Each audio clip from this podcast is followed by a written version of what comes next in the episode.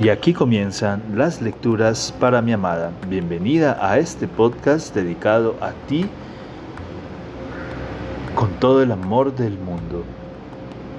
Continuamos con la lectura de el texto llamado La embriaguez de la metamorfosis del gran escritor austriaco Stefan Zweig. Bienvenida.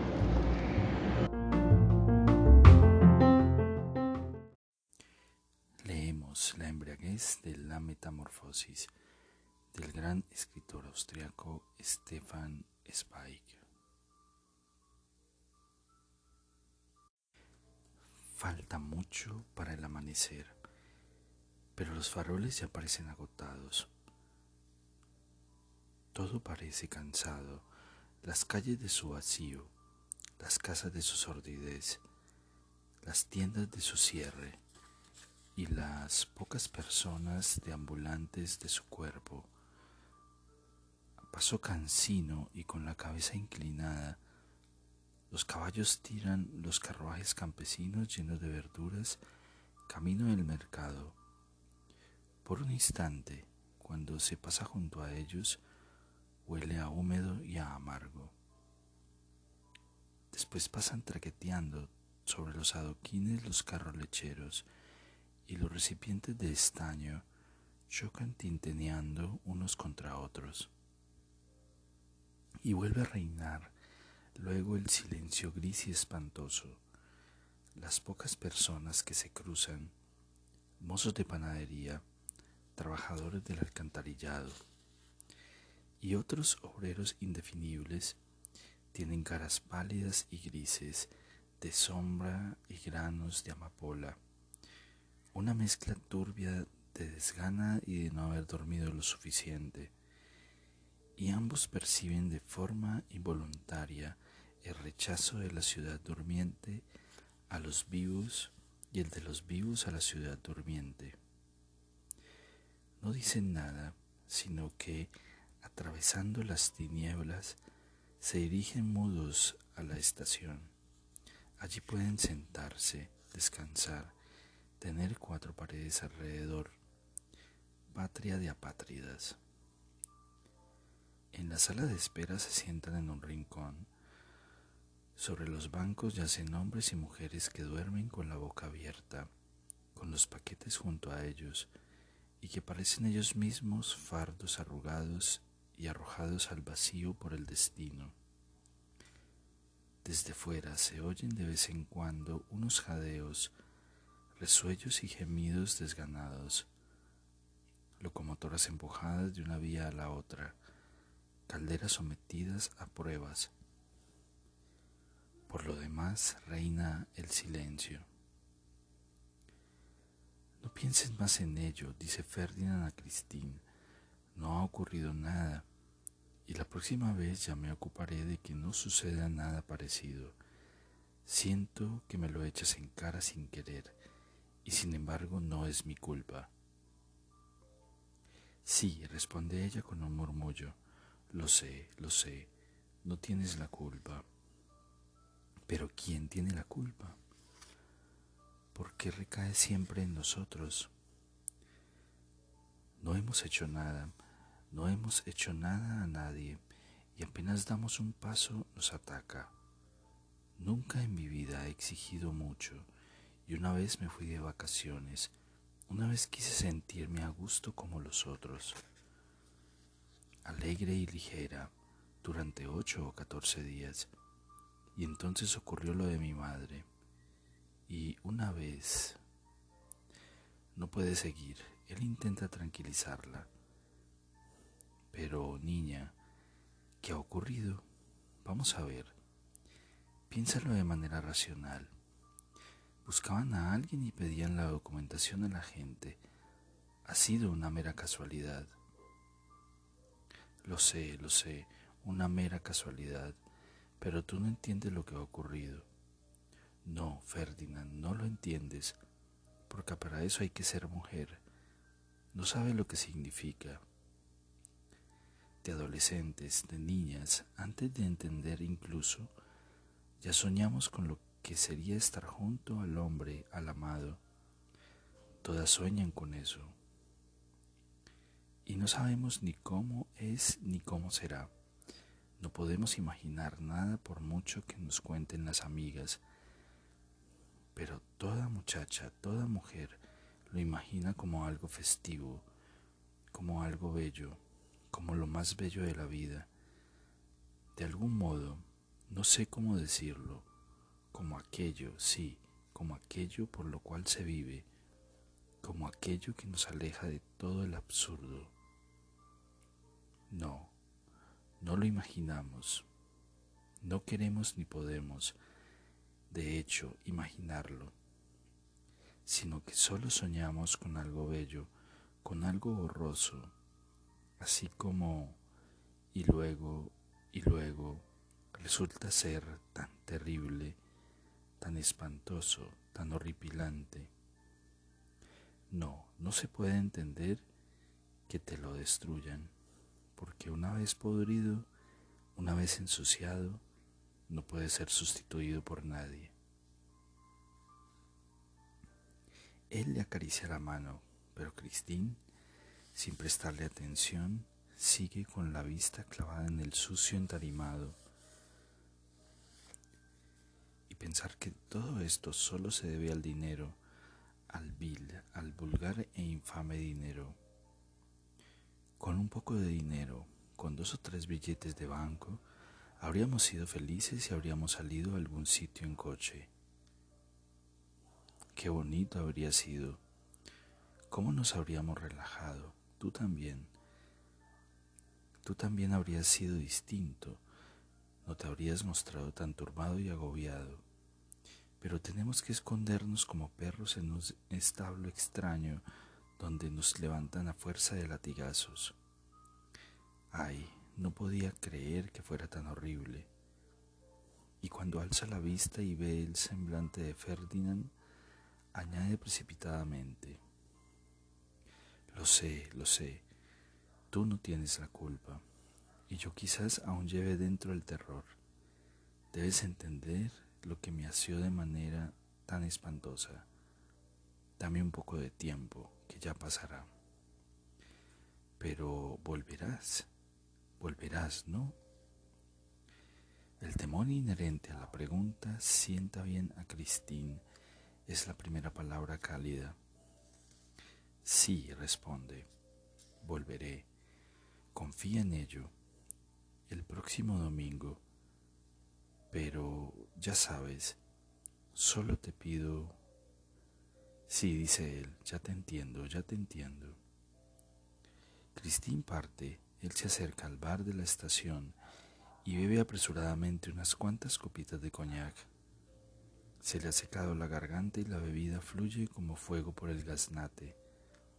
De pronto es capaz de mover de nuevo los miembros y recorre las calles a toda prisa, rápido, cada vez más rápido, balanceando los brazos contra un enemigo invisible que querría atropellar. La gente lo sigue asombrada con la mirada, y en la sombra también llama la atención por la furia con que trajina, por el odio con que él, normalmente humilde, responde a toda pregunta. Ella sigue en la oficina de correos como siempre, callada, agobiada, silenciosa, a la espera. Y cuando piensan el uno en el otro, no lo hacen con amor ni compasión, sino con una suerte de emoción. No como se piensa en el amado, sino en un compañero en la desgracia.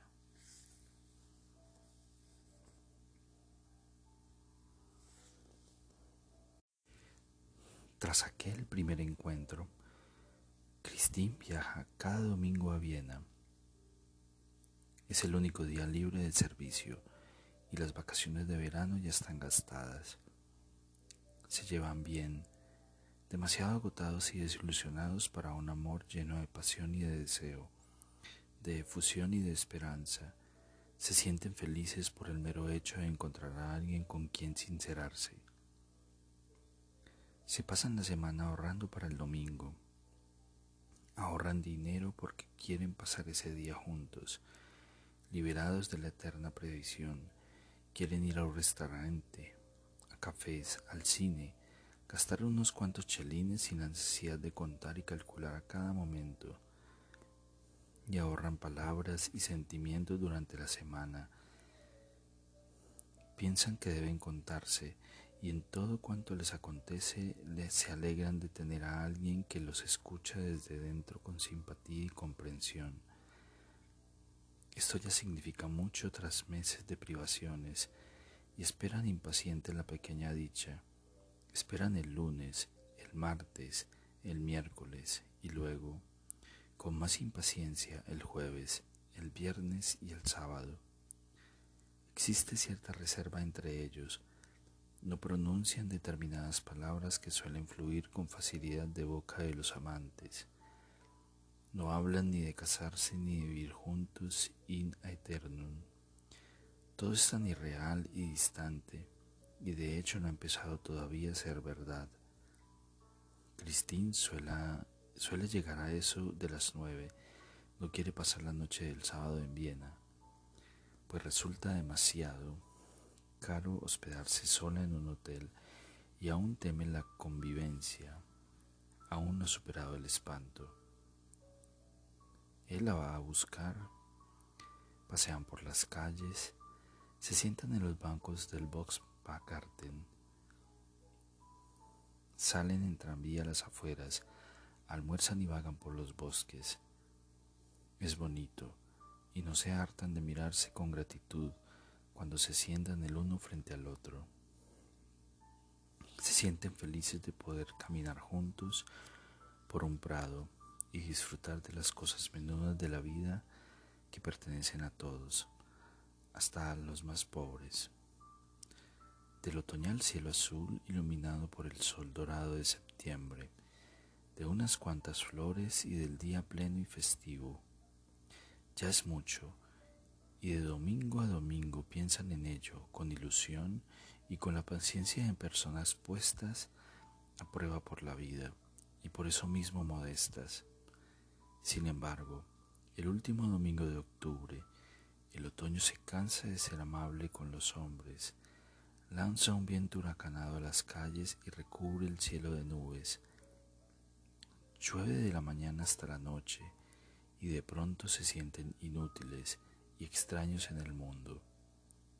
No pueden pasar el día deambulando sin paraguas y resulta absurdo y doloroso sentarse en los cafés atestados de gente, sentir solo a veces la rodilla del otro bajo la mesa como signo de confianza, no poder hablar ante personas extrañas, no saber a dónde ir y percibir el tiempo tan valioso como una pesadilla. Ambos son conscientes de lo que les falta. Es ridículamente escaso. Un cuartucho, un espacio propio por pequeño que sea. Tres o cuatro metros de intimidad. Cuatro paredes que les pertenezcan durante ese día. Perciben el absurdo de permanecer sentados en salas atestadas y de arrastrar inútilmente por el día envueltos en ropa mojada, dos cuerpos jóvenes que se quieren y se desean, pero no se atreven a comprar otra vez un espacio para la noche. Lo más sencillo sería que Ferdinand alquilase una habitación donde ella pudiera visitarlo. Pero él solo gana 170 chelines y vive en un cuarto pequeño en casa de una anciana cuya habitación ha de atravesar para llegar a suya. Y además no puede renunciar el contrato. Hace meses, cuando estaba en el paro, ella le adelantó, en un gesto de bondad y confianza, el dinero del alquiler y de la manutención, de modo que Ferdinand le debe todavía 200 chelines, que va pagando mensualmente, y le faltan tres meses para cancelar la deuda. No cuenta ni explica todo esto a Christine, a pesar de la confianza que reina entre ellos. Sigue viva en él la vergüenza de mostrar su grado de pobreza y de confesar su deuda. Cristina intuye a su vez que algún problema financiero le impide salir de allí y alquilar otro cuarto. Le gustaría ofrecerle dinero, pero como mujer teme ofenderlo pretendiendo comprar la posibilidad de una convivencia libre, íntima y plena. Así pues, no habla del asunto y se sientan desesperados en establecimientos cargados de humo y no cesan de contemplar los vidrios para ver si quiere parar la lluvia. Ambos perciben como nunca el poder inconmensurable del dinero, poderoso cuando está y aún más poderoso cuando falta lo divino de la libertad que puede conceder y lo diabólico de su burla cuando obliga a la renuncia.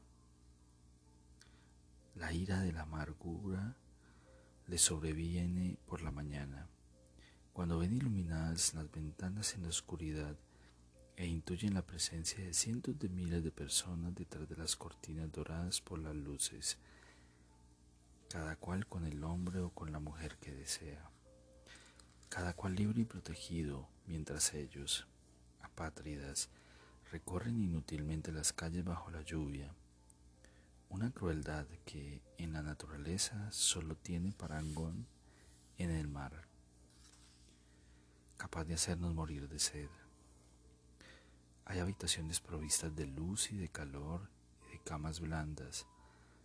Hay miles, cientos de miles, acaso innumerables habitaciones que nadie habita ni utiliza, pero ellos no poseen nada donde reclinarse por un instante y unir los labios, nada por donde apagar la sed enloquecedora y la rabia contra el absurdo, nada salvo el autoengaño inconsistente en decirse que tal situación no durará eternamente.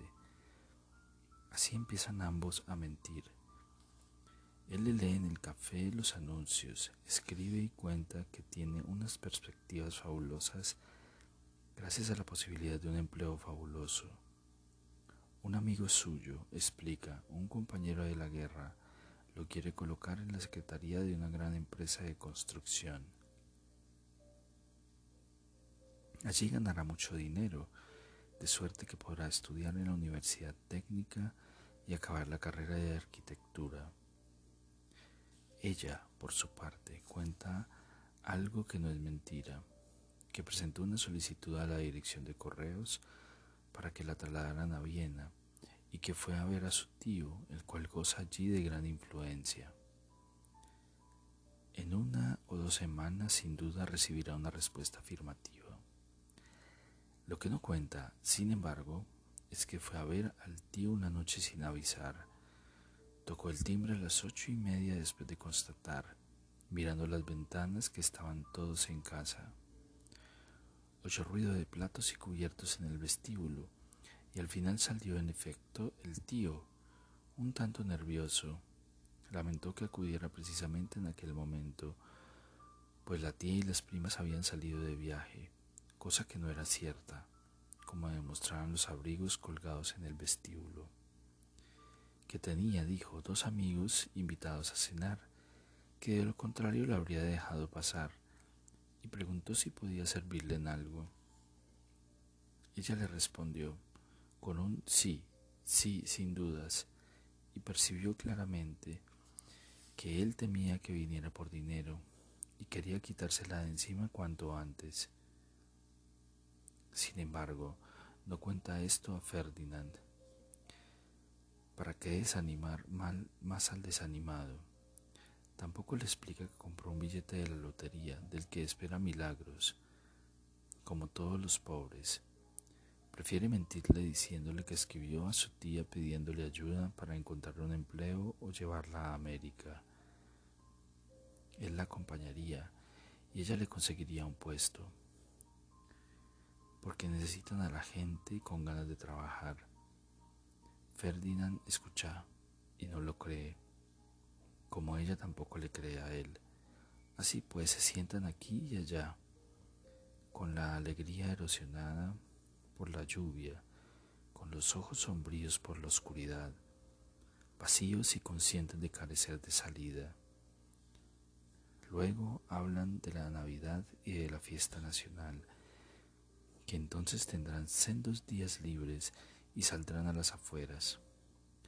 Pero falta mucho para aquellas fechas de noviembre y de finales de diciembre, y queda un tiempo largo, vacuo y carente de esperanza.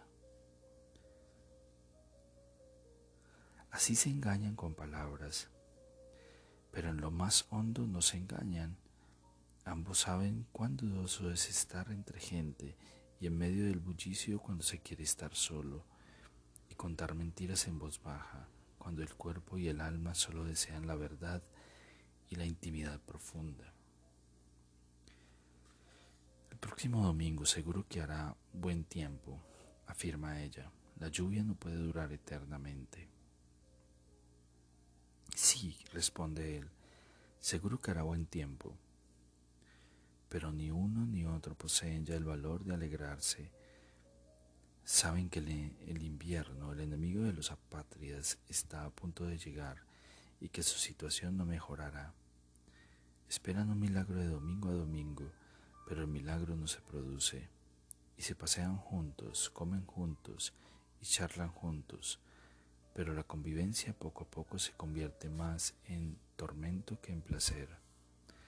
Algunas veces discuten y son, no obstante, conscientes de que su ira no va dirigida contra el otro, sino contra el absurdo al que están sometidos y se avergüenzan. Durante toda la semana piensan con ilusión en el día común y el domingo por la noche notan que su vida contiene algo falso y carente de sentido. La pobreza aplasta casi del todo la pasión de su sentimiento y ellos soportan estar juntos y sin embargo no lo soportan.